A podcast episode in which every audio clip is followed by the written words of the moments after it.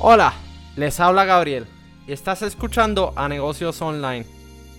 En este podcast entrevisto a los creadores de empresas digitales y les pregunto sobre cómo empezaron, cómo llegaron hasta donde están y cómo sus negocios han tenido éxito.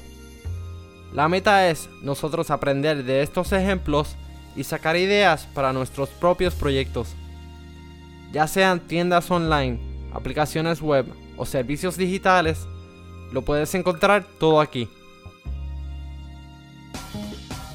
Hoy les presento a Marisa Belvis, fundadora de Renuncia Feliz. Renuncia Feliz es un podcast, blog y comunidad para futuros empresarios. Uno de los cursos más recientes de Marisa logró alcanzar sobre 50 mil dólares en ventas en tan solo el primer mes de lanzamiento. Escucha cómo Marisa logró el éxito.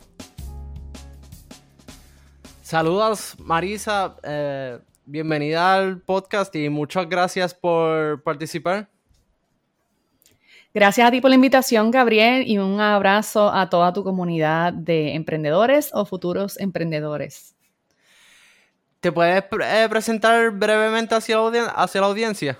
Seguro que sí, pues mi nombre es Marisa, eh, soy puertorriqueña, vivo en San Juan, Puerto Rico.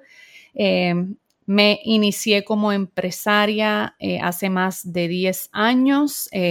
tengo dos historias, ¿verdad? Yo siempre digo que tengo una historia de supervivencia y otra de inspiración.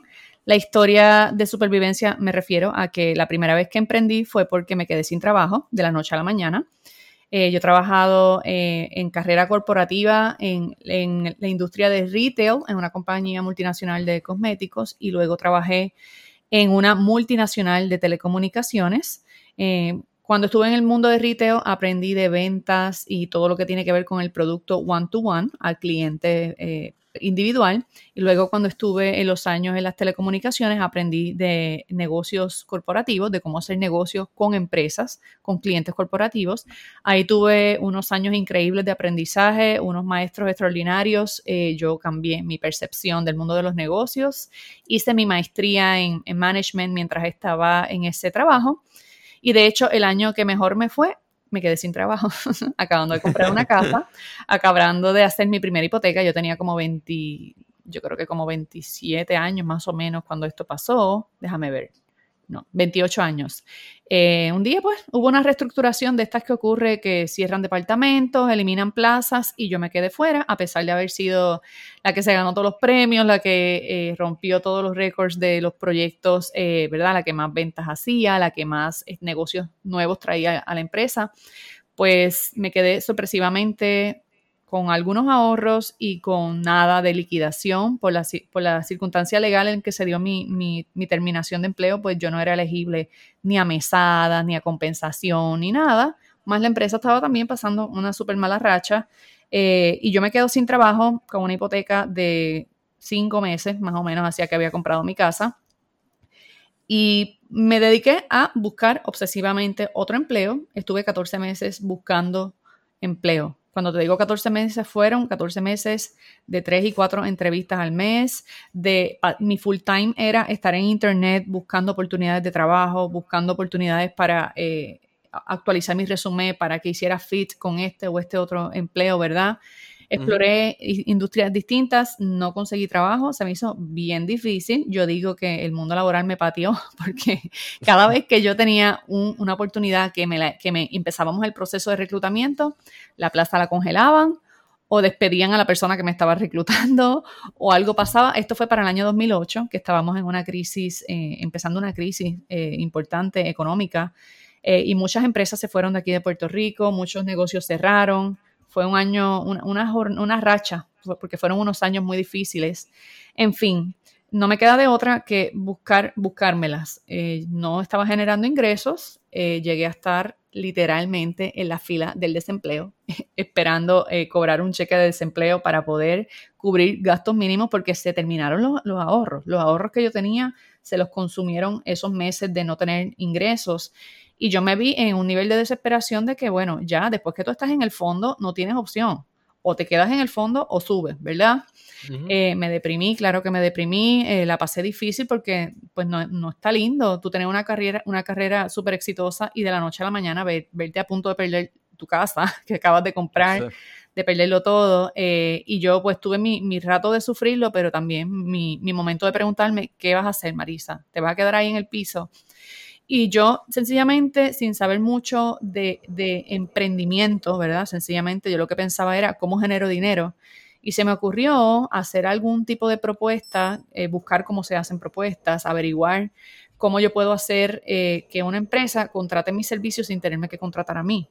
Y en, en, esa búsqueda descubro que existe el mundo de la consultoría, que tú puedes vender servicios profesionales de tu expertise en vez de que alguien te contrate como eh, empleado o gerente en una empresa, pues tú puedes ir, eh, darle algún tipo de asesoría especializada en algún proyecto, dependiendo cuál sea tu expertise. Si tu expertise es sistemas de información o es recursos humanos, pues en mi caso era estrategia, era mi, especialidad era con el tema de estrategias de, de, ventas y también con proyectos. Yo había estudiado gerencia de proyectos eh, y empiezo así a conseguir mis primeros contratitos con otras empresas que me dieron la oportunidad de yo entrar a ser una eh, proveedora de servicios profesionales. Entraba, trabajaba en ese proyecto, facturaba y me iba. ¿Cómo conseguiste esos primeros clientes? Pues mira, el primero fue bien informal, hablando con una amiga que me fue a visitar, así como que, pues, mi mejor amiga tenía negocio, yo no estaba ni siquiera pensando en su negocio, fue como que ella me dijo, bueno, ¿y qué vas a hacer? ¿No consigues trabajo? Este, y yo le dije, pues mira, estoy pensando hacer esto, eh, hice una lista de todas las cosas que yo sé hacer. Mira, yo sé hacer una tal cosa, yo sé hacer esto, yo sé hacer un plan de, trabajo para un proyecto, yo sé dirigir un equipo en una implementación, yo sé hacer flujogramas de procesos. Y empecé a escribir como un inventario de, de destrezas que yo tenía y ella misma me dijo, ¿qué es eso de proceso? Háblame un poquito de eso. Y yo le dije, pues mira, hay empresas que tienen eh, procesos que están colapsados o que no funcionan y necesitan hacer una, una reingeniería completa de, de, esos procesos. Yo sé hacer eso. Y ella se interesó por ese tema. Yo le expliqué y ella me dijo, por ejemplo, en mi negocio yo tengo este problema. ¿Cómo, cómo un proceso a mí me puede ayudar? Y yo en una servilleta literal. Le dije, mira, tu proceso hoy día es así, podemos hacer algo como esto. Y le hice un dibujito Tú sabes el cuento de Disney que dicen que Disney se, dibujó en una servilleta. pues así, salió mi primer proyecto. Eh, yo le di esa servilleta con la que nos estábamos tomando el café y ella lo vio y me dijo, wow, tú me acabas de, de quitar un problema con el que yo llevo años lidiando. Esto vale oro. Factúrame por esto que tú acabas de hacer conmigo. Y yo le dije, no, tú eres mi amiga, ¿cómo yo te voy a facturar? Yo estamos hablando de forma casual y ella me dijo, no, es que yo he perdido dinero buscando expertos que me expliquen esto y tú me explicaste en una servilleta y yo lo entendí. Eh, no encontraba cómo facturarle, yo no sabía cómo se factura, o sea, me cogió en frío. Ella me dijo, mira, ve el lunes a la oficina porque yo tengo un par de problemitas allí que pienso que esto mismo que tú me explicaste me, lo, me puede ayudar a resolverlo. Yo fui para allá y lo que hice fue facturarle por las horas que trabajé. O sea, yo no sabía cómo facturar un proyecto, yo no sabía qué tiempo, qué valor ponerle a mi hora. Yo hice ahí como que lo mejor que yo pude, le hice una factura de cuántas horas trabajé y ella pues me pagó y me dijo, pues sabes qué, esto que tú hiciste conmigo se lo puedes ofrecer a los que eran tus clientes, como tú tenías clientes corporativos antes, y era verdad, yo había atendido clientes corporativos en los años míos en las telecomunicaciones, pues empecé a mandar algunos emails a los clientes que eran de mayor confianza y les dejé saber que yo estaba en, esta exploración con lo que era la consultoría. Descubro que eso se llama Management Consulting y en la búsqueda de, me pongo a buscar eh, en clientes corporativos, personas que tengo en mis contactos que yo conozco, y hago búsquedas online, como que déjame ver cómo esto aparece por ahí eh, en la internet, cómo se, qué empresas de consultoría existen, y empiezo a ver, encuentro una compañía de consultoría que, que tiene posteado un proyecto, y dice ese proyecto Necesitamos eh, persona con maestría en gerencia que nos ayude, o sea, estamos buscando un profesional con maestría en gerencia que nos ayude en un plan estratégico de un banco, de una empresa del sector financiero. Y yo les escribí, ellos se interesaron en, en hablar conmigo. No, no fue una entrevista porque no era un empleo, era un proyecto, ¿verdad? Eh, tuvimos una reunión, eh, la reunión fue con el dueño de la compañía, lo cual a mí me sorprendió mucho, ¿verdad? Fue como que yo vengo a, hablarle del proyecto y me recibe el dueño. El dueño eh, habló conmigo como una reunión de negocios, esto no fue una entrevista de trabajo, y yo me di cuenta que yo estaba jugando en otras ligas. Eh, en esa reunión, él me habló del proyecto, me dijo que para yo poder entrar al equipo, pues, pues tenían que hacerme un background check por razones de seguridad y qué sé yo, ¿verdad? Que yo no estuviera mintiendo en nada lo que estaba diciendo de mis estudios o de mi, o de mi experiencia. Eh, me hicieron ese background check y rapidito me dijeron, mira, está todo bien contigo, ya corroboramos tu información. eh, dinos si, si nos puede acompañar en la semana que viene, el lunes, a una reunión con el cliente. Y yo me quedé como que, ¿what? Ya habíamos negociado tarifa, ya habíamos negociado todo. Entonces, con este proyecto, empiezo yo a conocer el negocio de la consultoría. Empiezo a ver cómo se cotiza un proyecto de consultoría, cómo se factura un proyecto de consultoría. Y eventualmente, cuando estamos ya eh, terminando el proyecto, el mismo eh, dueño de la compañía me dice, qué bien nos fue, te felicito, tienes talento para esto y nos gustaría que nos ayudes con otra compañía. Tenemos una compañía de seguros que tiene tal problema organizacional, están haciendo una reestructuración y necesitan a alguien con tu perfil que nos ayude a resolver este problema. Pues como yo tenía tiempo disponible, hicimos un acuerdo básicamente de que yo le iba a vender tiempo. Yo le vendía, qué sé yo, 20, 30, 40 horas al mes y me pagaban según la factura que yo hacía aprendo un poquito el negocio eh, de cómo se corre, eh, los proyectos de consultoría, las metodologías eh, y decido montar mi propia compañía de consultoría. Esa es la, mi primera, fundo mi primera empresa, mi registro, o sea, creo la compañía Proscenium en Bien, que era mi, mi compañía, mi corporación, la primera vez que tuve una empresa. Y monté todo, monté todo yo solita, empecé a contratar a algunos expertos que ya habían trabajado conmigo en otros proyectos, eh, los empiezo a subcontratar para que me ayuden en mis proyectos. Y así estoy un tiempito eh, trabajando eh, ya yo por la libre, ya no estoy necesariamente dándole servicio a esta otra compañía, pero aprendí mucho con ellos.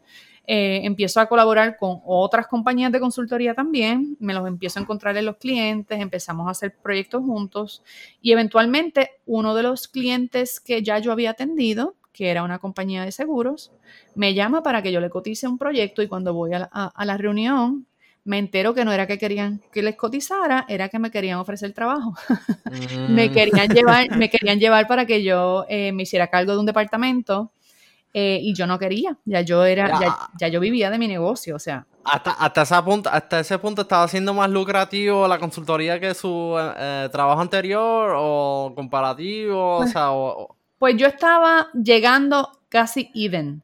Todavía no me había recuperado porque había tenido unas pérdidas importantes, o sea, yo terminé perdiendo mi casa, perdiendo mi crédito, o sea, yo tuve que empezar desde cero a reconstruir toda, toda mi, mi salud financiera eh, y pues yo empecé en negativo. Yo no te puedo decir que empecé desde cero, yo empecé en negativo, con un montón de deudas, con un montón de responsabilidades y ponerme al día con todo eso. Eh, fue un poquito lento, pero yo tenía unas cosas en mi negocio que no las tenía cuando era, cuando era empleada. Yo tenía libertad para escoger desde donde yo trabajaba. Yo podía lo mismo trabajar en mi en una habitación en mi oficina, en mi, apartamento, o me podía ir a casa de mi mamá una semana completa y estar con ella eh, y durante el día encerrarme en una habitación y trabajar. Yo supe muchas veces literalmente llevarme mi laptop para la playa y mientras cogía sol hacía un informe. O sea, yo, podía, yo tenía un estilo de vida que todavía no estaba al mismo nivel de beneficios que tenía en un empleo, pero tenía unas comodidades que mi empleo, que mis empleos anteriores no me habían dado, que era esa libertad.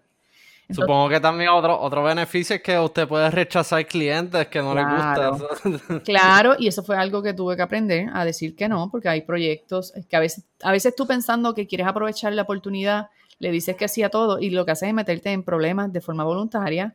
Así que también yo podía escoger cuándo quería trabajar. Yo quería irme de vacaciones un mes para algún sitio, me viajé muchísimo en esa época porque tenía la libertad de escoger, pues no voy a trabajar de, tal semana a tal semana y cuando regrese retomo mis proyectos. Pues yo tenía la libertad de escoger todo, ¿verdad? Entonces viene esta compañía súper importante aquí en Puerto Rico, súper respetada, y me hace una propuesta de que me quieren contratar para una posición eh, importante también, con un súper salario, con un súper beneficios, y yo estoy ahí como entre la espada y la pared, pues trato de, trato de llegar a un acuerdo con ellos de quedarnos por contrato, de que yo le voy a dar servicio algunos días en la semana, pero me quedo yo como contratista, no como empleada. Y eso funcionó los primeros meses. Después de como dos meses o tres, eh, el, que, el que luego fue mi jefe me dijo, o terminamos el contrato o te unes a la gerencia, pero el tema en el que vamos a entrar es un tema delicado eh, muy sensible y no lo podemos eh, divulgar con externos, así que pues necesito que o tomes la decisión y entres o no vaya, o sea, terminemos y yo traigo a otra persona de afuera, pero él quería que fuera yo, él quería que fuera yo. Me hicieron la camita, como yo digo, me hicieron la encerrona y bueno, bien difícil, pero tomé la decisión de cerrar mi negocio, insertarme en el mundo laboral de nuevo, pero lo acepté por las condiciones en las que fue. Y porque el equipo de personas con las que yo iba a trabajar, ya yo había hecho proyectos anteriormente, eran personas que conocía, había ya un, un rapport, había ya una relación, ¿verdad? Eh, mi jefe eh, había sido primero mi cliente, o sea que ya habían unas relaciones preestablecidas que facilitaron el proceso. Entonces tomó la difícil decisión, pero también fue una super escuela. Haber estado en ese entorno laboral, en el tipo de trabajo que tuve, con el tipo de proyectos en el que me involucré, me dio un crecimiento eh, profesional brutal. O sea, yo aprendí de temas que nunca hubiera aprendido si hubiera seguido en mi negocio. Eh, me expuse a situaciones que nunca me hubiera expuesto y estoy bien agradecida de esa oportunidad, pero eh, desde el día uno se lo dije al que fue mi jefe, le dije, yo voy a venir, pero quiero que sepas que no voy a hacer carrera aquí, yo vengo a estar un par de años, te voy a ayudar con tu proyecto y yo voy a volver a ser empresaria, te lo prometo. Y él me dijo, pues está bien, eh, dame por lo menos dos años y después hablamos.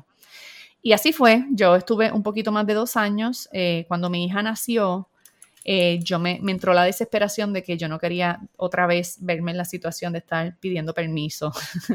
cuando, cuando mi hija la hospitalizan y yo me veo como que tratando de negociar si la puedo, si me puedo quedar con ella en el hospital versus ir a la oficina, a mí eso me pareció irrazonable. O sea, ¿cómo es que yo tengo que poner en una balanza de un lado a mi hija y del otro lado a mi trabajo? Eh, y no poder tomar una decisión tan sensata como que sentido común, tu hija está hospitalizada, olvídate del trabajo, te quedas en el hospital. Pues a mí eso me causaba mucho, eh, mucho estrés, porque yo siempre he sido una achiever, una performer, o sea, siempre he estado como que la que siempre cumple, la que entrega antes de tiempo, la que logra sus metas, y verme que la maternidad eh, me trajo unos retos que yo, o sea, yo no quería dejar de ser excelente en mi trabajo, pero tampoco quería dejar de ser excelente como mamá.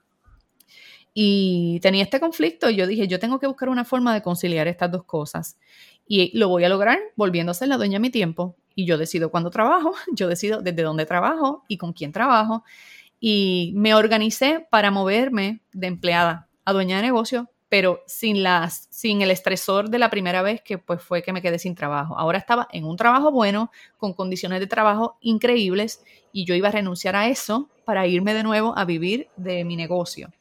Entonces, estando en mi empleo, decido eh, organizar esta transición como si fuera un proyecto, como si fuera un proyecto más que yo iba a cotizar, ¿verdad? Ok, ¿para cuándo es esto? Yo puse, yo, ok, esto es para diciembre, pues voy a ponerle fecha sin decirle nada a mi jefe ni a, ni a nadie. Fui a mi agenda y dije, ok, yo me quiero ir el 15 de diciembre de este año, me quiero mover de este empleo donde estoy. Si yo y lo empiezo a poner como un proyecto y voy a empezar a trabajar en enero. De enero a diciembre yo tengo que haber resuelto todo para yo poderme ir el 15 de diciembre de este empleo.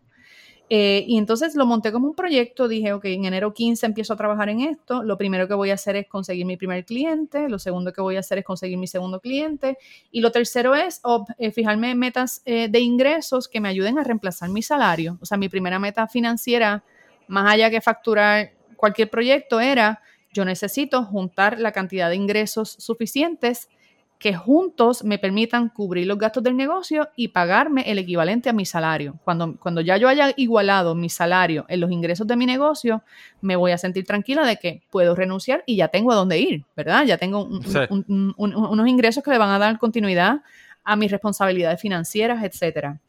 Eh, y así fue, eh, más o menos como en enero, ya yo tenía, en enero, febrero, estaba eh, obteniendo el primer cliente, estando todavía en mi empleo. yo lo, lo, que hice fue dejarle saber a todas las personas con las que yo había trabajado antes en mi negocio que yo estaba abriendo un negocio nuevamente. Hice otra compañía, tengo ahora mismo un LLC, una, una, corporación Limited Liability que se llama Artemis. Artemis es una compañía de consultoría, pero le di un enfoque distinto a la primera compañía que fundé. En este caso, Artemis es una compañía más dirigida al diseño organizacional para recoger ahí toda la parte de procesos, pero desde una perspectiva estratégica. Mi fuerte es la planificación estratégica y la implementación de estrategias para que las empresas logren sus resultados y le di un giro a, tú puedes tener una compañía de consultoría en 80 temas, pues yo me quise concentrar en el tema de la estrategia. Y te digo que yo no había bien eh, renunciado, o sea, yo no había, eh, perdóname, yo no había bien empezado ese trabajo, ese proyecto de, de, montar mi negocio, cuando empiezo a hablar con personas que ya habían trabajado conmigo en otros proyectos, dejándoles saber, mira, tengo planes de irme en diciembre, eh, yo quiero eh, que sepas que si hay alguna necesidad de proyectos en esta categoría, cuentes conmigo. Yo no sabía cómo, yo, yo, no sabía cómo yo lo iba a hacer porque yo tenía un trabajo a tiempo completo, pero yo estaba trabajando las noches y los fines de semana. Las noches, lo que yo podía hacer remoto, lo que podía hacer fines de semana y como en enero, febrero por ahí, cae el primer proyecto eh, donde yo tengo que subcontratar a alguien.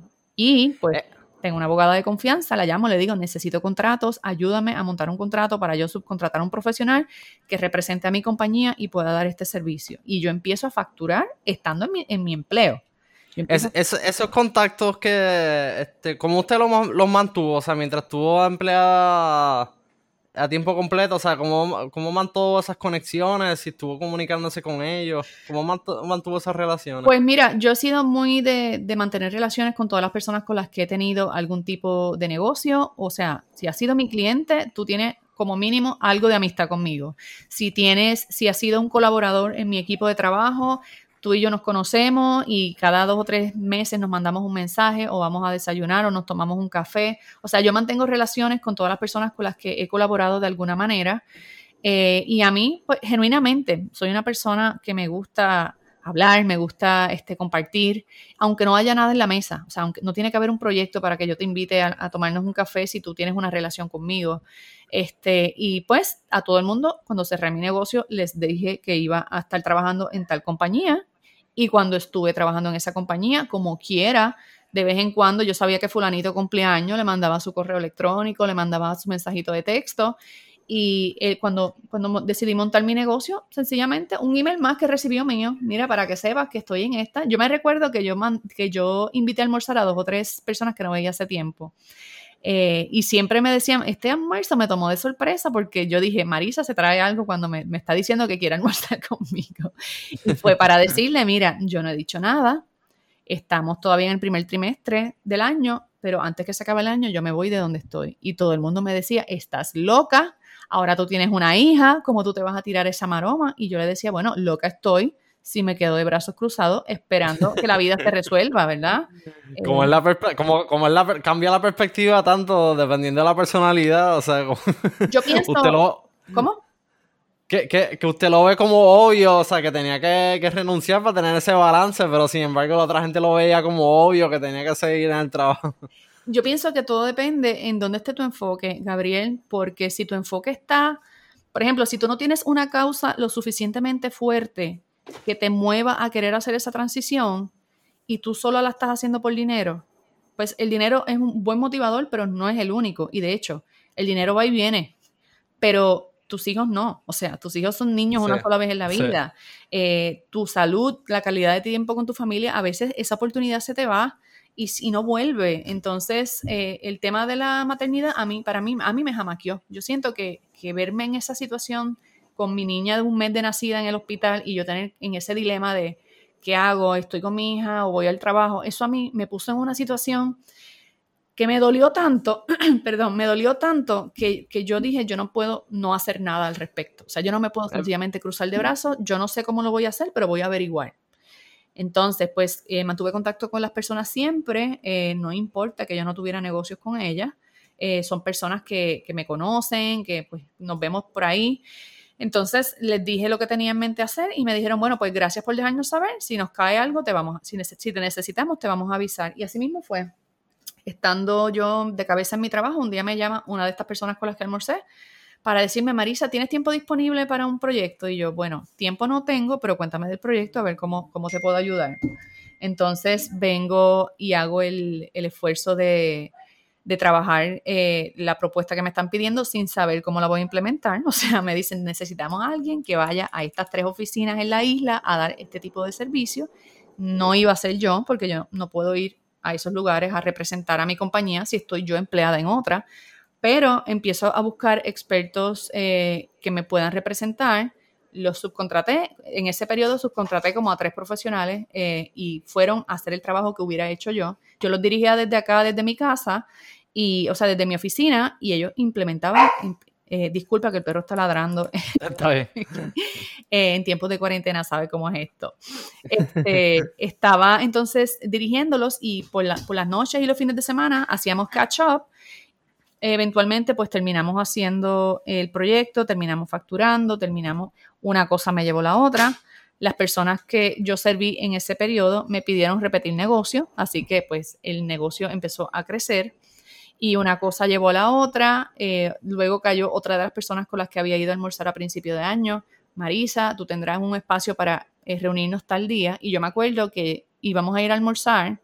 Era un día de semana, íbamos a ir a almorzar y yo, pues, en mi tiempo libre, yo hago lo que yo quiera, ¿no? Pues yo iba a ir a almorzar con esta persona y le tuve que cancelar el mismo día del almuerzo, 15 minutos antes, porque mi jefe me dijo, te necesito, no te vayas a almorzar ahora, almuerza más tarde. Y yo dije, ¿qué?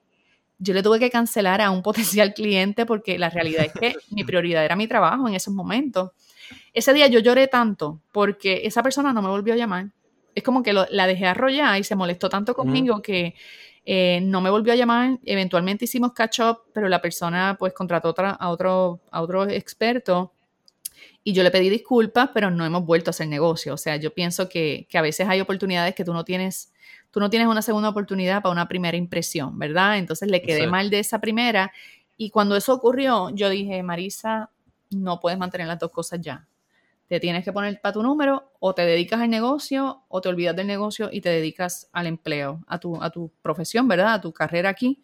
Entonces ahí hice mis números y dije, pues sí, yo estoy ya casi al otro lado. Yo con lo que estoy haciendo aquí, eh, con, con un proyectito más de tal cantidad, yo reemplazo mi salario y me enfoqué en conseguir ese otro proyecto dentro de las condiciones que yo pudiera atender o yo pudiera delegar en alguien que atendiera.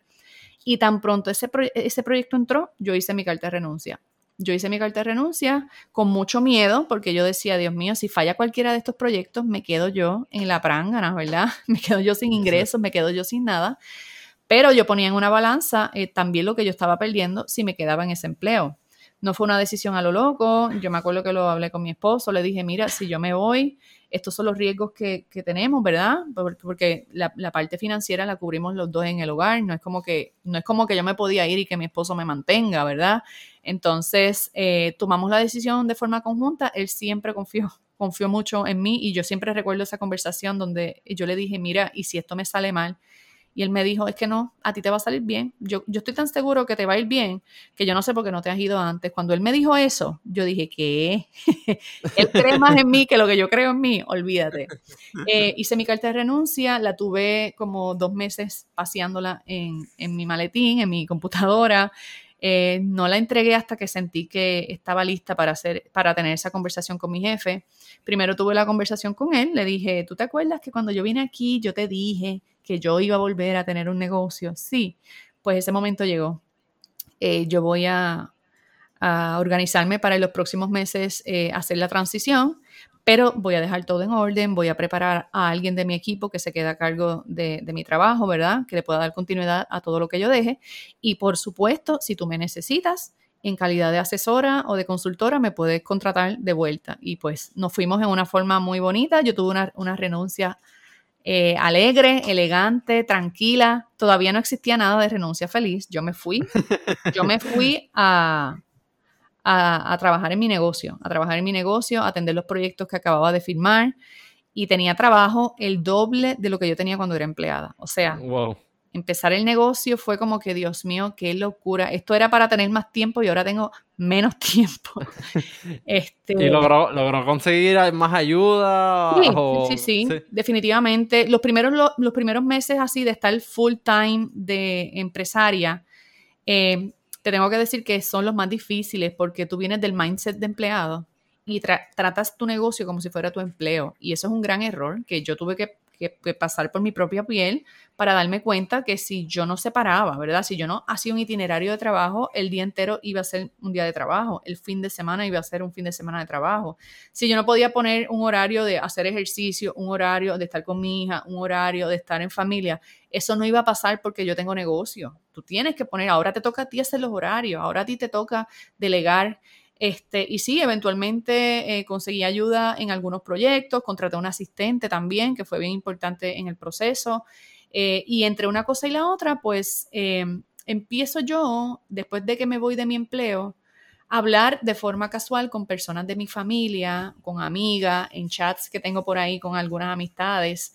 de gente que me dice, ¿cómo tú hiciste? ¿Por qué tú, ¿Por qué tú te fuiste de un empleo tan bueno que tú tenías y ahora estás eh, te, fuiste a quedarte con tu nena en tu casa y yo siempre tenía que aclarar, yo no me fui a irme a estar con mi nena en mi casa, yo estoy corriendo un negocio, ahora tengo mi oficina en mi casa y realmente estoy trabajando más de lo que trabajaba antes, pero estoy construyendo una vida como la que yo quería tener, no como me dijera mi jefe que la iba a tener, ni como me dijera mi patrono o la sociedad. Entonces, eh, después que yo empezaba a hablar del tema con mis amigas, había siempre una confesión. Siempre venía alguien y me decía, en verdad, yo quisiera estar tan loca como tú y atreverme a hacer, lo que hiciste. A renunciar feliz. ¿Cómo tú lo hiciste? Todavía yo no había hablado de nada de renunciar feliz. Esto fue como que eh, conversaciones casuales. ¿Cómo tú lo hiciste? Y empiezo yo, ok. Lo mismo que te conté, Gabriel. Le empiezo a decir a las personas, pues lo primero que hice fue ponerle fecha a mi renuncia. Después que le puse fecha, me, me hice un plan de acción de cómo yo iba a reemplazar mi salario Después me enfoqué solo en conseguir mi primer cliente y empiezo a darme cuenta que yo tenía como una metodología y entonces yo le, digo ese mismo, le doy esa misma recomendación a otra persona y esa persona me trae a la prima y me dice, mi prima está en las mismas que yo, si puedes hablar con ella. Y yo sin tener tiempo me empiezo a dar cuenta que mucho me gusta hablarle a las personas de cómo podrían organizarse para empezar sus propios negocios usando el método que usé yo leyendo los libros que leí yo, eh, cogiendo los entrenamientos o los adiestramientos o a los mentores que contraté yo. Y de momento tenía un corillo de gente escribiéndome por email, pidiéndome más información y yo no, o sea, ni redes sociales ni nada. Esto era todo por email, por texto, por chat, por WhatsApp. Y en una yo digo, no, no, esto no es sustentable, yo quiero ayudarlos, pero de uno en uno voy a abandonar entonces mi negocio, no puede ser. Así que me pongo a pensar qué yo puedo hacer para ayudar a más personas, eh, dedicándole menos tiempo, puedo ayudar a más gente y decido empezar a escribir, a empezar a escribir como mi historia, cómo lo hice, eh, los métodos que usé, los hábitos que tuve que, desarrollar para poder manejar las dos cosas, un empleo y a la misma vez un negocio eh, que se está formando, los libros que leí, empiezo a documentar todo y hago un blog. Y ese blog, ahí es que me surge el nombre de Renuncia Feliz, porque una de estas muchachas que yo estaba ayudando me decía, me, me dijo ese nombre, me dijo, tú sabes que lo que pasa es que a diferencia de lo que le pasa a la mayoría de la gente que tienen renuncias traumáticas y tristes, tú tuviste una renuncia feliz y a mí ese nombre me encantó y yo, buscándole ¿qué, qué, nombre le pongo al blog, qué nombre le pongo al blog, pues mira, como yo voy a hablarle a profesionales que quieren moverse de empleadas a dueñas de negocio, pues vamos a ponerle renunciafeliz.com y hago ese blog. Compro el domain, monto eh, una paginita sin saber nada de, de páginas. Todo, todo esto fue buscando en, en, YouTube cómo se hace, buscando en Google cómo se hace. Monto el blog, empiezo a escribir. Me gusta la dinámica del blog, pero me doy cuenta que no tengo casi tiempo para escribir. Entonces es el tiempo de escribir, pero después el tiempo de editar, después el tiempo de subirlo. Y la verdad del caso es que me doy cuenta que a la gente le encantaba el contenido, pero me empezaron a preguntar si yo no tenía un canal de YouTube o un podcast porque leer les, le consumía demasiado tiempo y dejaban la lectura para otro momento y terminaban abandonando la lectura. Y era verdad, porque yo soy así también. A mí se me hace más fácil oír algo que leer algo. Eh, por ejemplo, si yo estoy en, el tráfico, ahí no me puedo poner a leer, pero puedo escuchar un podcast o puedo, el libro que estoy leyendo lo puedo mejor escuchar. Yo soy muy de escuchar podcasts y de escuchar audiolibros. Entonces, eh, decido entonces explorar el mundo del podcasting porque ya yo escuchaba varios podcasts. Eh, no, pensé que era algo más exclusivo. Eh, cogí un taller aquí en Puerto Rico, una orientación más bien, porque fue como un, un, tallercito como de dos o tres horas donde explicaron mira, para hacer un podcast lo que tú necesitas es esto, esto y esto, y ahí mismito, en ese mismo fin de semana, saqué mi podcast Renuncia Feliz. Excelente. ¿De, dónde descubriste los podcasts? Este, ¿cómo, descubriste el formato? Pues mira, ah. sí, eh, el podcast yo estuve oyendo un podcast argentino por meses sin saber que eso era un podcast. Yo recuerdo que yo quería organizar el closet del pasillo de mi casa eh, y yo quería como que hacerlo lo más viable posible, que quedara todo organizado bien chévere y me pongo a buscar en YouTube cómo organizar un closet, cómo este, y, caigo en el tema del minimalismo y el tema del minimalismo me empieza a cautivar y por ahí sigo, sigo, sigo y veo un video de unos muchachos argentinos que están hablando del minimalismo eh, para las personas que tienen negocio. Y yo me acuerdo que el tema me cautivó, yo los escuché hablando, ella, ellos eran tres muchachos en una mesa con un micrófono y una cámara al frente. Y yo escucho que después que los escucho, me quedo pegada con ellos en el canal de ellos de YouTube, los sigo escuchando. Y escucho que ellos dicen, si nos quieres escuchar, estamos disponibles en Spotify, en iTunes, y yo, yo no entendía. O sea, era como que, ¿cómo que están en Spotify? ¿Cómo que están? Pues Spotify es para música. O sea, yo no entendía. Y un día les escribí a ellos, les mandé un mensaje en los comentarios de, de sus videos y le dije, me gustaría escucharlos a través de iTunes o de Spotify, si me dicen cómo los consigo, y me mandaron el link y ahí descubro que existe, que ellos tenían un canal en Spotify. Escuchándolos en Spotify me doy cuenta que hay otros podcasts hablando de estos temas. Descubro que hay personas en Puerto Rico, políticos, eh, periodistas que tienen podcasts y empiezo a escuchar dos o tres podcasts. Así es como descubro el mundo del podcasting.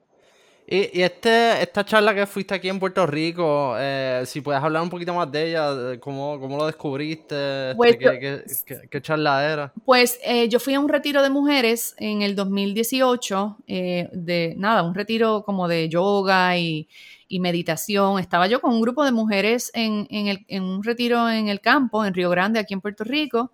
Y una de las muchachas que fue al retiro, que la conocí allí, tenía un podcast. Ella tiene, tenía un podcast, no sé si ese podcast todavía está al aire, se llamaba Bicha Cool, ella se llama Greida Lee. Ah, sí, sé cuál es. Ajá, y la conocí y tuvimos una química a primera vista, eso fue como amor a primera vista. Eh, empezamos a hablar porque ella tenía una nena de la misma edad de la nena mía, este, y, pero a mí lo que me cautivó fue como, como que alguien normal, así como tú y yo, tiene un podcast. Esto no es como que para los centros, para los noticiarios o para los políticos. Yo me imaginaba un podcast como algo que tú tienes que ir a un estudio de grabación a producirlo y tener un productor y tener... Y ella me dijo, nena, no, esto es bien fácil hacerlo. Este, intercambiamos teléfono y yo me quedé con eso en la cabeza. Yo me acuerdo que me fui del retiro y esa misma noche le escribí le dije, por favor, si haces algo, eh, si, si, tienes espacio para explicarme cómo se hace un podcast, avísame. Y ella me dijo, pues mira, eh, yo voy a dar un taller en tal fecha. Ella lo dio como en agosto, julio, agosto del 2018.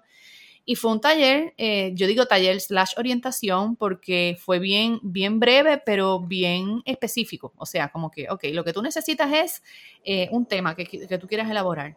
Y los equipos que necesitas, mira, hasta con los audífonos que tú tienes en tu celular podrías grabar un podcast. Y necesitas un hosting, y estos son los hosting que puedes explorar. Y entonces yo estaba, según ella iba ah, explicando, yo en la computadora buscando, yo en la computadora buscando, este, luego ahí mismo, eh, aunque tú no me lo creas, estando en la clase, yo creé la cuenta en el hosting, yo le puse nombre al podcast, salí de la clase y fue como una semana después que yo le escribí, le dije, ok, acabo de sacar mi podcast y ella como que, ¿qué? Nadie saca un podcast así en un fin de semana y yo sí, pero yo quería, yo quería dejar de escribir, yo quería poder hablar y a mí, como te puedes dar cuenta en este podcast, hablo con mucha facilidad, o sea, se me da fácil hablar y explicar mis ideas. Saqué mi primer episodio, eh, y el podcast efectivamente fue un boom. A las, Ya. Ajá. Ya, ya van más de 500 episodios. Eh, realmente es increíble. Eh, cómo, se ha mantenido tan consistente y, cómo, cómo, logró ese boom, o sea, cómo lo logró hacer crecer. Sí, definitivo. Y, y, y dijiste algo clave, Gabriel la consistencia. Eso es algo que aprendí bien temprano en el camino, eh, no solo con los negocios, sino con cualquier proyecto que tú emprendas. Así sea perder peso o comer saludable o tomar agua. Sé consistente y verás resultados. Sé inconsistente y no verás resultados. Eh, yo me comprometí a hacer dos episodios semanales, uno los martes, otro los jueves, eh, pero como al episodio 8 o 9 por ahí, yo dije algo en el podcast que la gente me empezó a escribir, o sea, yo recibí más de 20 mensajes en un mismo día y a mí eso me sorprendió. Ya, no te, me salté la parte de que hice una página en, Instagram que se llamaba así mismo Renuncia Feliz y una en Facebook sin yo saber tres pepinos de redes sociales para negocios. Sencillamente yo pensé como que déjame hacer una página por si la gente del podcast me, quiere seguir, no me vayan a buscar en mi página personal. O sea, yo tengo una página de following en vez de friend request yo no sabía nada de redes sociales y yo hice una paginita y cada vez que yo sacaba un episodio en el podcast lo publicaba en las redes, eso era todo lo que yo hacía. Y ponía frases inspiracionales o algún tema del que yo iba a hablar en el podcast, yo no sabía hacer lives, yo no sabía, yo no sabía que existían las historias, yo no sabía nada de lo que sé ahora, yo no sabía nada. Entonces hago ese, ese episodio 8 y 9, me acuerdo que estaba hablando de cómo encontrar ideas de negocio de acuerdo a tus talentos y tus pasiones. La gente se volvió loca con ese episodio y me empezaron a escribir por el chat de, Instagram que sí, que el, que, el, episodio les había encantado, que trataron de hacer el ejercicio, pero eh, eh, no lo pueden hacer en su casa porque necesitan un espacio privado, que porque yo no doy un taller de este tema y les hago el ejercicio para yo, para yo guiarlas en el ejercicio.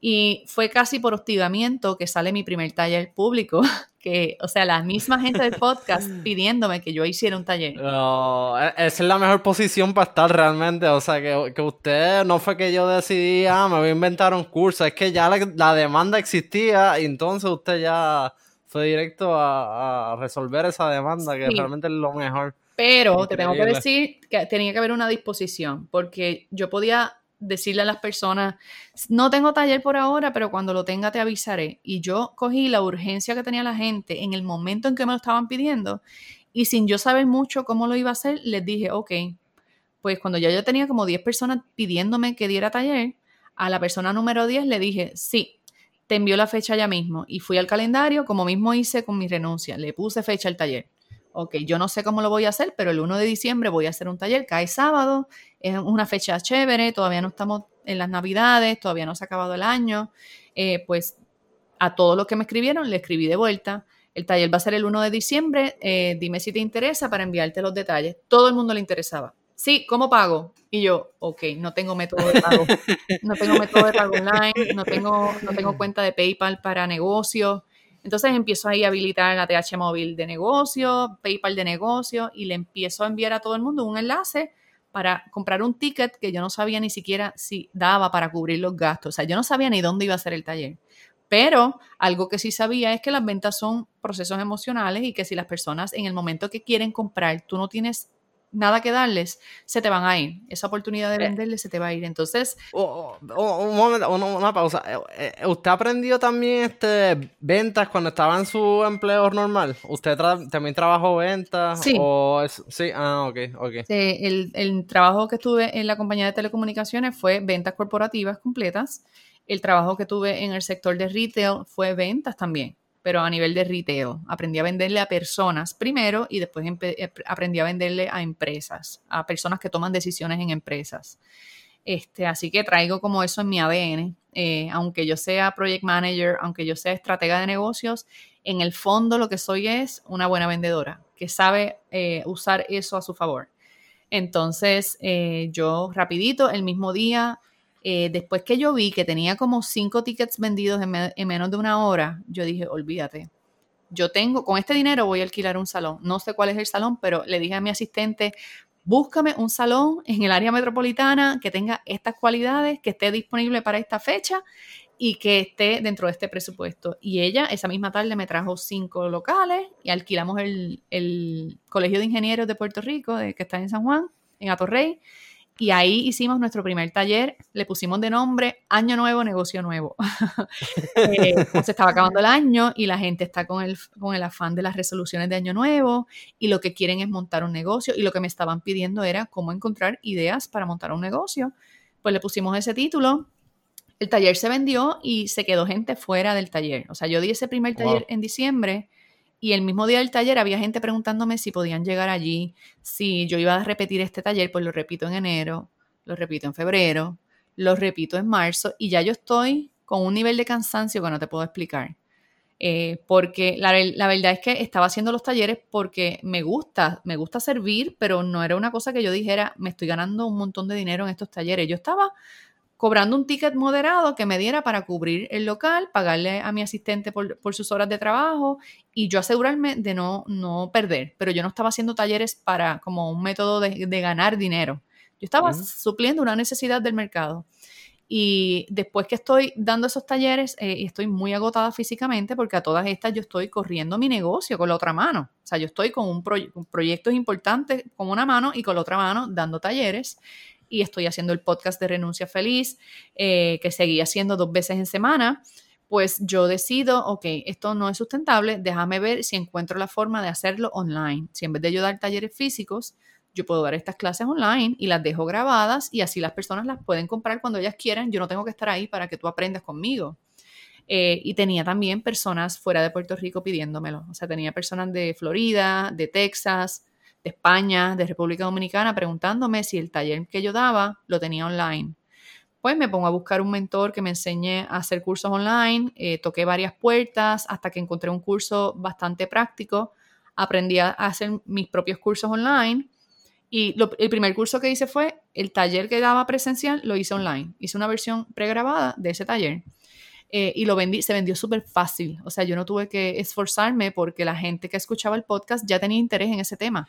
¿Y, y cómo, cómo usted eh, hacía, o sea, convertía a la gente del podcast y las redes al curso? O sea, ¿era a través de, de su propia página web, a través de, un, de una lista de correos? Lo primero, eh, estudié el proceso de conversión de cuando vendes online, que no es, no es distinto a cuando vendes presencial, pero los elementos que influyen son, son variables, ¿verdad? Por ejemplo, en el caso de las de, yo sabía que para tu vender online, primero tienes que tener una relación con las personas. Pues yo decidí que mi lugar de crear relación con las personas iba a ser el podcast. Pero el lugar donde me iban a descubrir iba a ser las redes. Así que empecé a trabajar la página de Instagram sabiendo que en mi mente por ahí iba a venir un curso pronto. Yo empecé a hablar del tema de lo que se trataba mi curso, no a promocionar el curso, sino hablar de la importancia de tú tener la idea correcta de negocio, de qué hacer si tú no sabes en qué eres buena o bueno, de los beneficios que tiene ser dueño de tu tiempo y, trabajar para ti en vez de trabajar para otro. Empiezo a hablar de eso en las redes. La gente se interesa en ese tema. en las redes los invito a ir a mi podcast, que a buscarme en Spotify o en iTunes. Y ya en iTunes, allá en el podcast, les hablo un poquito más, más en detalle y le pongo ejemplos. Y aprendí la dinámica de regalar valor. Tú quieres que te compren, primero tienes que, que dar, tienes que regalar. Empiezo a darle cosas que pueden hacer en su casa. Ok, haz una lista del 1 al 10 y vas a enumerar tus talentos, como hice yo cuando monté mi primer negocio, en qué cosas yo soy buena, qué cosas sé hacer, con qué yo puedo ayudar a otras personas. Y la gente empezó a tener resultados con las cosas que yo les recomendaba.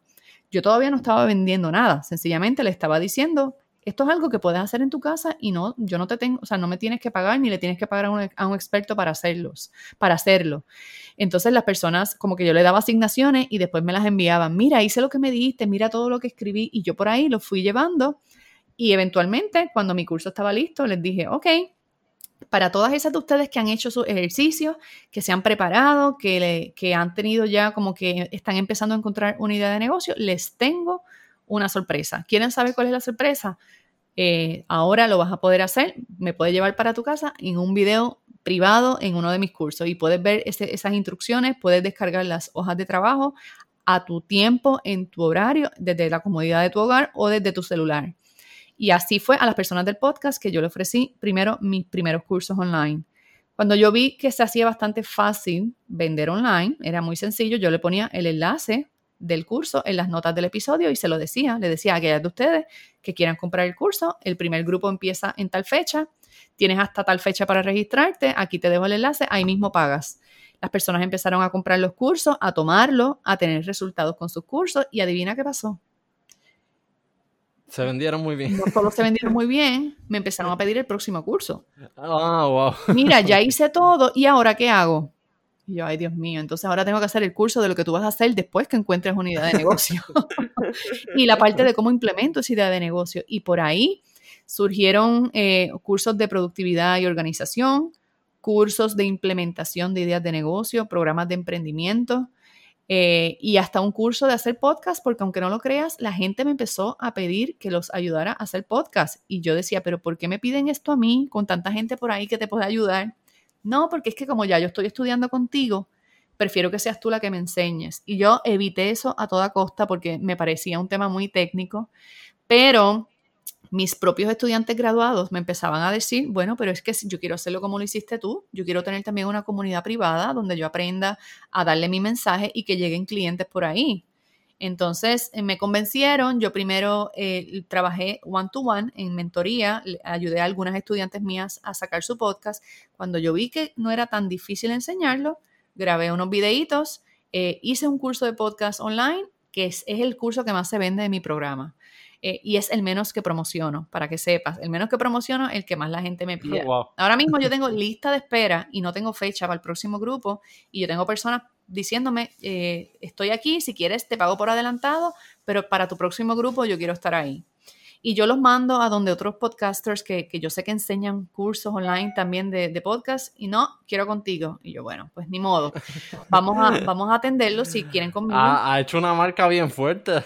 Pues no sé, no lo sé, eso le toca al, mercado decirlo, pero, pero pues les gusta la forma que les enseño, les, gusta que les explico como plain vanilla, sin mucho rebuscar, ¿verdad? Les explico bien sencillo.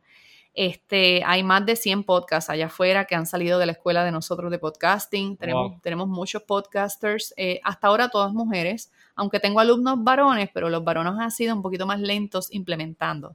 Las mujeres son más fiebrugas, como que eh, cogí el curso, quiero sacar el, el podcast antes que se acabe el mes. Este, así que en ese sentido ha sido un verdadero honor ayudar a otras personas que las he visto despuntar con sus negocios, despuntar con sus programas, gracias a un podcast. Eh, y obviamente lo que hago es enseñarles a integrar el contenido de su podcast con la estrategia de su negocio y esa es la fórmula. Yo creo que esa es la fórmula que ha hecho que quieran aprender conmigo que no es que yo te enseñe a hacer un podcast y ya, es que yo te enseño a hacer un podcast que te ayude a conseguir clientes, te enseño a hacer un podcast que tú puedas convertir en una fuente de ingresos a través de auspiciadores o a través de otro tipo de colaboraciones. Entonces, este, pues al sol de hoy, Gabriel, empecé con los, empecé con los talleres.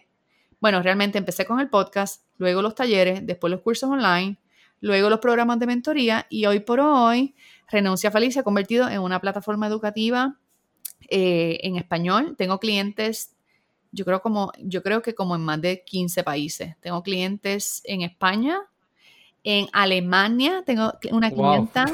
en el último grupo entró alguien de Alaska, que son latinos que están en esos países. Este, personas en Colombia, personas en distintos estados de Estados Unidos, personas en Perú. Tengo varios clientes en Perú, tengo clientes en Chile, en Argentina, en, algunos países de Centroamérica. O sea, tengo una comunidad bien grande de clientes que pagan. Cuando te digo clientes es que, están matriculados en algún curso conmigo. En México, tengo mucha gente de México bello. Este, y hoy por hoy, Renuncia Feliz es un, es, otro negocio. Además de mi negocio de consultoría, yo tengo dos negocios. Yo corro eh, Artemis con los proyectos de consultoría eh, y Renuncia Feliz casi corre solo porque lo hemos montado de una manera que, sea lo más autónomo posible. Eh, esos cursos están en línea, yo no tengo que estar ahí para que tú lo tomes. Tú puedes ir, comprarlo y tomar tu curso a tu ritmo, en tus horarios. Este, o sea que, usted, o sea, la parte humana principal es la cuestión de la comunidad, pero el contenido de los cursos es principalmente video que uno ve por su propia cuenta. Sí, yo siempre incluyo alguna interacción porque estas comunidades, por ejemplo, si tú entras a mi curso de podcast, hay un grupo privado de estudiantes y ahí están todos los estudiantes que han tomado cursos desde el día uno conmigo. Y en esa comunidad están los estudiantes de podcast que son la comunidad de podcasters que ha salido de, esta comunidad. Y ahí tú puedes encontrar personas que ya tienen podcast o personas que están montando su podcast y tú entras como estudiante mío, estás cogiendo las clases, pero tienes un, grupo de personas que te puede ayudar. A ellos les encanta ayudar a personas nuevas que llegan a aprender podcasting. Ellos, ah, por ejemplo, yo tengo una artista gráfica en, mi, en mi curso, el curso que está corriendo ahora mismo de podcast. La muchacha que hizo mi carátula y que hizo mi logo, es estudiante de podcast mío ahora mismo, de podcast conmigo. El ella haber entrado en mi comunidad, ella está haciendo su podcast, tiene un montón de muchachas ayudándola también. Y ella consiguió un montón de clientes ahí porque ahora ella le está haciendo carátulas a medio mundo en esa comunidad. Entonces, no fue con ese propósito, pero terminó beneficiándose de distintas maneras, estando en una comunidad de personas que tienen intereses en común. Yo tengo otra comunidad de mujeres que están montando negocios y están empezando desde cero. Si tú tomas alguno de mis cursos de emprendimiento y caes en esa página privada, ahí solamente hay personas que están en las mismas que tú, que se están entrenando conmigo, que están aprendiendo a vender, que están aprendiendo a hacer contenido en sus redes, que están aprendiendo a, atraer clientes, que están batallando con un empleo mientras están montando su negocio. Entonces es bien emocionante porque cada vez que tengo una renunciante, alguien que logra moverse de empleado en el negocio, eh, esa, eso se lo celebran en ese grupo como si fueran ellas las, que están, este, o sea, es como... un logro extraordinario realmente. Exacto. No, y yo estoy bien honrada. Si tú vas a mi página de Instagram, en, se llama así mismo Renuncia Feliz, en las IGTVs, hay varias entrevistas que le he hecho a, muchachas que ya entraron conmigo y ya renunciaron y ya viven totalmente de su negocio y te cuentan las transformaciones que han tenido en su vida. Y yo pienso que con eso se consolida eh, mi misión en esta vida, Gabriel. O sea, ya yo me siento, yo no siento que yo he hecho todo lo que puedo hacer, pero si yo me muero esta tarde, si yo me muero mañana, yo me siento en paz conmigo de que he ayudado a personas a encontrar su camino personal, su camino profesional, eh, y que tienen una mejor vida porque le pude compartir algo que a mí me funcionó. Aunque ellos, eh, aunque no me den el crédito, a mí no me importa el crédito. Que yo le haya ayudado a otros a mejorar su vida, para mí es ya suficiente legado. No, realmente es una gran contribución y, también le felicito muchísimo por crear ese espacio para féminas emprendedoras. yo, yo corro una comunidad local aquí en Puerto Rico de emprendedores eh, se llama Indie Hackers Puerto Rico y realmente yo he tratado de hacer el espacio bastante amigable a mujeres, pero se me ha hecho bien difícil eh, hacer ese espacio y, qué bueno en verdad, o sea, hace, hace falta... Me, gusta ver muchas mujeres emprendiendo. Sí, hay un boom, de hecho, hay un boom en general en la industria del emprendimiento y esto responde, por un lado, al boom del, Internet y de las tiendas virtuales y todo esto, pero también aquí hay mucha gente que se ha quedado sin trabajo y que no les ha quedado de otra que reinventarse. El COVID, el COVID ha adelantado la agenda del emprendimiento porque pues muchas personas después de la cuarentena, después de la pandemia, se han quedado como en el aire. O sea, sus patronos le han dicho, no sé si hay trabajo para ti el mes que viene y pues están corriendo. La única opción que les queda es montar un negocio y montarlo online porque los negocios presenciales no todos han desaparecido, pero muchos se han tenido que reinventar para poder darle continuidad al trabajo de manera virtual. Y eso ha generado un gran interés en que las personas quieran emprender online. Así que sí, aquí mismo en Puerto Rico hay muchas mujeres emprendiendo, muchas mujeres enseñando emprendimiento en distintas industrias. Eh, en distintos nichos, en los mismos nichos yo me las encuentro, a veces colaboramos, a veces hacemos eventos juntas, a veces, o sea, de verdad, yo he aprendido tanto en estos últimos tres años, eh, dos años y medio más o menos lo que lleva Renuncia Feliz de existencia. Eh, y lo que me falta por aprender, todavía siento que estoy como en pañales, todavía, todavía me veo y digo, ay Dios mío, si yo estoy como en, en pamper, como decimos aquí, me falta mucho por aprender, pero más que aprender lo que quiero es ayudar a las personas que las personas tengan éxito. ¿Cómo, ¿Cómo, está en...? Sé que todavía está corriendo su negocio de consultoría, este, pero ¿qué en cuanto a ingresos? O sea, que, eh, ¿dónde viene la mayoría de sus ingresos y cuánto está generando? Si puede compartir algunos números específicos de cuánto está generando eh, con, a través de Renuncia Feliz. Eh, la pregunta fue, ¿de dónde viene? O sea, de, em, en comparación con su negocio de consultoría, ¿cuánto, o sea, qué, qué por ciento de, o no qué por ciento, o sea, de, de dónde está ingresando más? ¿De su, de, su negocio de consultoría o de renuncia feliz y cuánto está generando aproximadamente con, renuncia feliz? Pues mira, eh, cuando empezó mi negocio de consultoría, obviamente todos los ingresos del negocio venían por ahí, de mis proyectos, eh, y yo tenía, o sea, desde el primer año, yo tenía una facturación de más de 100 mil dólares eh, por la naturaleza, por la naturaleza del, del servicio que doy, ¿verdad? Servicio a empresas, pues las empresas tienen otros presupuestos, a veces eran proyectos bien costoso producirlo, o sea, yo facturaba un montón, pero también le pagaba a un equipo de trabajo que estaba conmigo trabajando en ese mm. proyecto, ¿verdad? Ingresos no es lo mismo que ganancias. Este, pero en el caso de renuncia feliz, eh, si yo te lo fuera a comparar, eh, la proporción no es igual porque en renuncia feliz el negocio me cuesta mucho menos. O sea, cuando yo sumo lo que me cuesta mi página web al año, el hosting del podcast al año, el hosting de mis cursos online, eh, donde tengo los cursos, la plataforma de los cursos al año.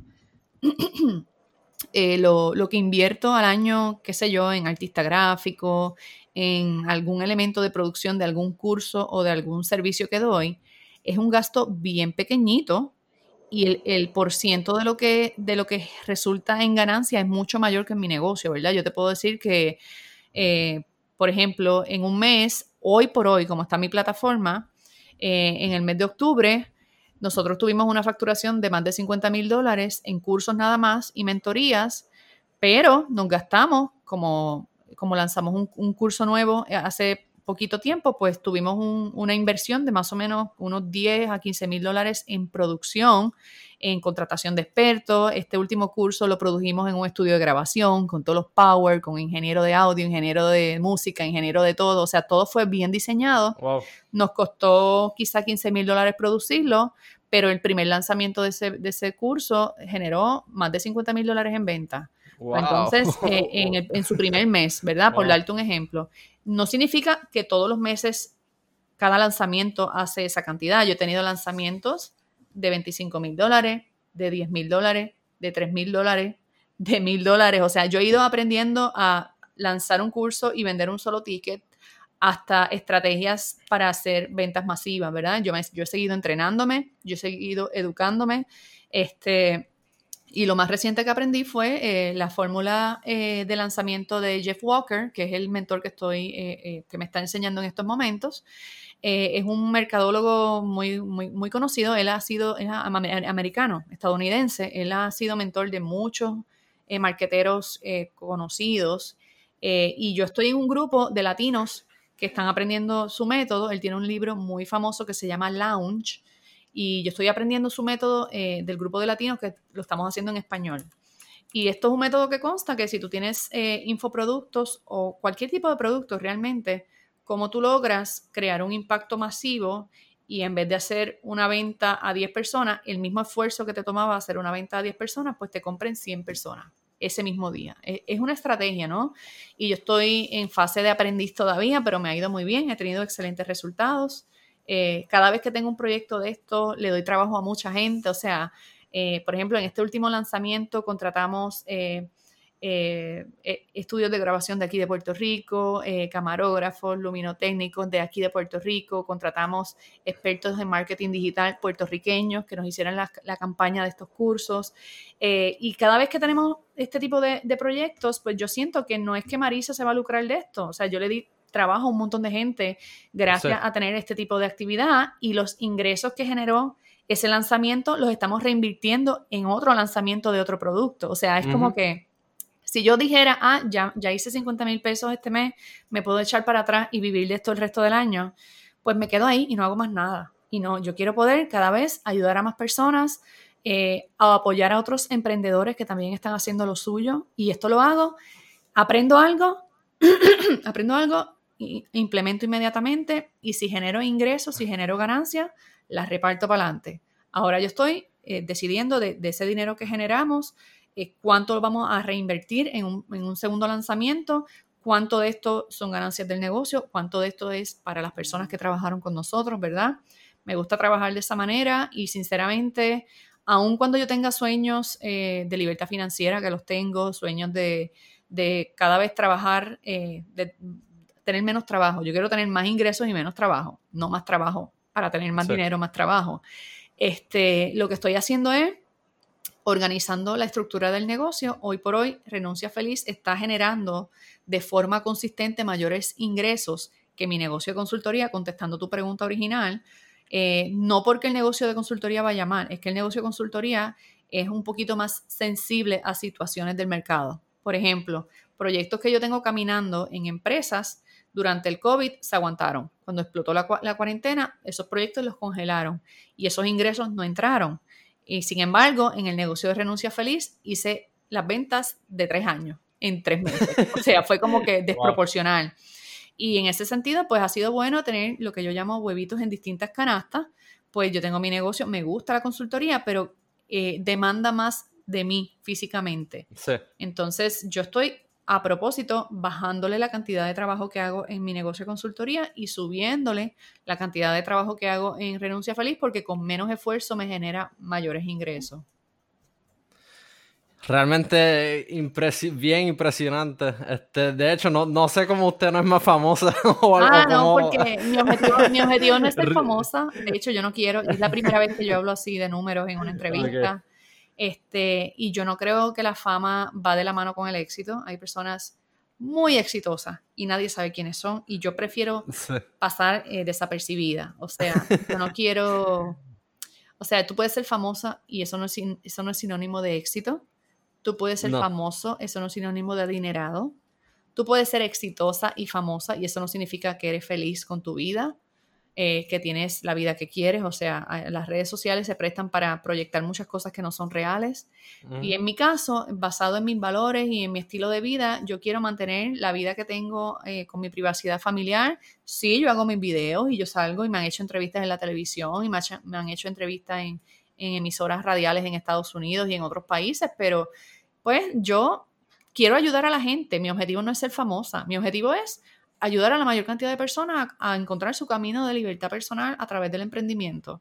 Si tú me tagueas, yo te lo agradezco, pero no lo necesito. Si tú me promocionas, yo lo comparto para adelante, pero yo no necesito ser la número uno, ni ser la mejor, ni ser la más caracachimba, como decimos aquí. A mí no me interesa nada de eso. O sea, yo estoy operando desde un lugar de bien, bien desapegado a esas cosas, no porque sean malas, es que genuinamente, en el fondo de mi corazón, no, no, siento que es algo, a, mi ego le encantaría, pero yo no soy mi ego. O sea, yo he trabajado mucho, he cultivado mucho mi camino espiritual, mi vida, mi, vida espiritual, y no siento que, esa, que la fama me da, no, no la necesito. Sencillamente, y, y a veces le tengo hasta miedo. A veces digo, y si yo me hago bien famosa y empiezo a tener periodistas frente a mi casa y empieza la gente a meterse en mi matrimonio y en mi vida. O sea, yo no quiero eso en mi vida. Así que eh, puedo ser eh, muy abierta, pero también soy muy discreta en otras cosas. Eh, y pues si viene la fama que venga, pero yo no la estoy buscando, para que sepa. excelente, de verdad. Yo, yo, yo coincido con eso también. Yo realmente nunca no, no, he estado ni cerca, obviamente, pero, pero nunca he querido buscar fama ni nada de eso, no me interesa. Este, realmente eres una gran modelo a seguir, Marisa. Eh, este, muchísimas gracias por todo tu tiempo. Este, personas que le interesen escuchar tu podcast, eh, aprender de tus cursos, seguirte en las redes, ¿cómo te podemos conseguir? Seguro, me consigues en Renuncia Feliz, arroba Renuncia Feliz en Instagram Ahí estoy bastante activa. Todos los días vas a ver o un post o una historia o un live. Ahí es donde más actividad tengo. Tengo una página en Facebook también que se llama así mismo Renuncia Feliz. No es tan activa como Instagram, pero me consigues por allá también. El podcast se llama así mismo Renuncia Feliz Podcast está en Spotify. Tú en, la, en el search de Spotify escribes Renuncia Feliz, te va a salir mi podcast. Lo buscas en iTunes, te va a salir mi podcast. Lo buscas en YouTube, te va a salir. Eh, eh, hay otras plataformas como Stitcher, eh, iVox, que también distribuyen mi podcast. Lo puedes buscar en cualquiera de esas plataformas. Excelente. Bueno, este Marisa, no, no quiero tomar más de tu tiempo, pero de verdad un millón de gracias y eh, eh, estuvo excelentísima la entrevista, me encanta. Aprendí, yo personalmente aprendí un montón. Sí, yo sé que los que nos escucharon también van a aprender mucho. Yes. Bueno, pues gracias a ti. Espero que la información les sirva de inspiración a otras personas que se den cuenta que se puede empezar desde cero, se puede empezar desde negativo, se puede empezar desde la bancarrota, porque básicamente esta fue mi historia, este, y que puedes empezar con lo que tienes. Yo le digo a las personas, si tú estás pensando en que te tienes que certificar, en tomar otro curso, en comprar no sé cuántos equipos, para tú empezar, ya vas, ya vas en negativo. Empieza con lo que tienes. ¿Quieres hacer un podcast? Empieza con tus audífonos y tu celular. No necesitas 80 equipos profesionales. Si los tienes, fantástico, si ya los tienes. Si lo quieres invertir en ellos, pues eso, eso es que tú quieres invertir en ellos, pero tú no necesitas para empezar. Mis primeros 25 episodios se grabaron en mi celular con los audífonos del celular. Después, en Navidad, fue que mi esposo me regaló el, el Blue Yeti que uso para grabar. Y después es que yo he ido adquiriendo equipos más profesionales, pero yo no, o sea, Renuncia Feliz no se convirtió en lo que se convirtió porque yo tenía un micrófono brutal, ni porque tenía una cámara de grabación brutal. Mis primeros tres cursos online se grabaron con mi celular también, o sea, no fue que yo contraté un estudio de grabación para mi primer curso. Mis primeros tres cursos con los que yo hice los primeros 100 mil dólares eh, en el negocio se hicieron con la cámara del iPhone. O sea, yo no hice, y, y, sin luces, sin luces, con la luz natural de la ventana que entraba por la oficina. O sea, ¿qué te quiero decir con esto? Tú, si tienes algo que enseñarle a los demás, ponlo al servicio de los demás y olvídate de los peces de colores. Cuando tengas dinero, cuando estés generando ingresos, entonces tú inviertes en cámaras, entonces tú le pagas a expertos que lo hagan por ti, pero empieza con lo que tienes, empieza sencillo. ¿Ok? Gracias por tu tiempo, por tu interés y espero que esta entrevista le, sirva de inspiración a muchas personas. No, un millón de gracias a ti y, nada, y voy a estar pendiente a, a tu progreso y y espero que, los que nos están escuchando también te sigan. Gracias, gracias y bueno, eh, felicidades a todos en lo que queda de año. Espero que cierren con sus metas y empiecen un nuevo año enfocado en los resultados que quieren conseguir. Nos vemos en la próxima, Gabriel. Nos vemos. Bye bye. Bueno, muchísimas gracias por escucharnos. Si quieres aprender más sobre negocios online y participar en nuestra comunidad, visítanos en negociosonline.fm. Si te gustó la entrevista, te agradezco si puedes dejar una reseña para este podcast en iTunes. Esto va a ayudar a que otros descubran a nuestro podcast. Este podcast es orgullosamente publicado en caproni.fm. Caproni.fm es una plataforma para publicar podcasts que yo mismo desarrollé. Si quieres comenzar tu propio podcast, escríbeme y te ayudaré yo mismo. Muchísimas gracias y hasta la próxima.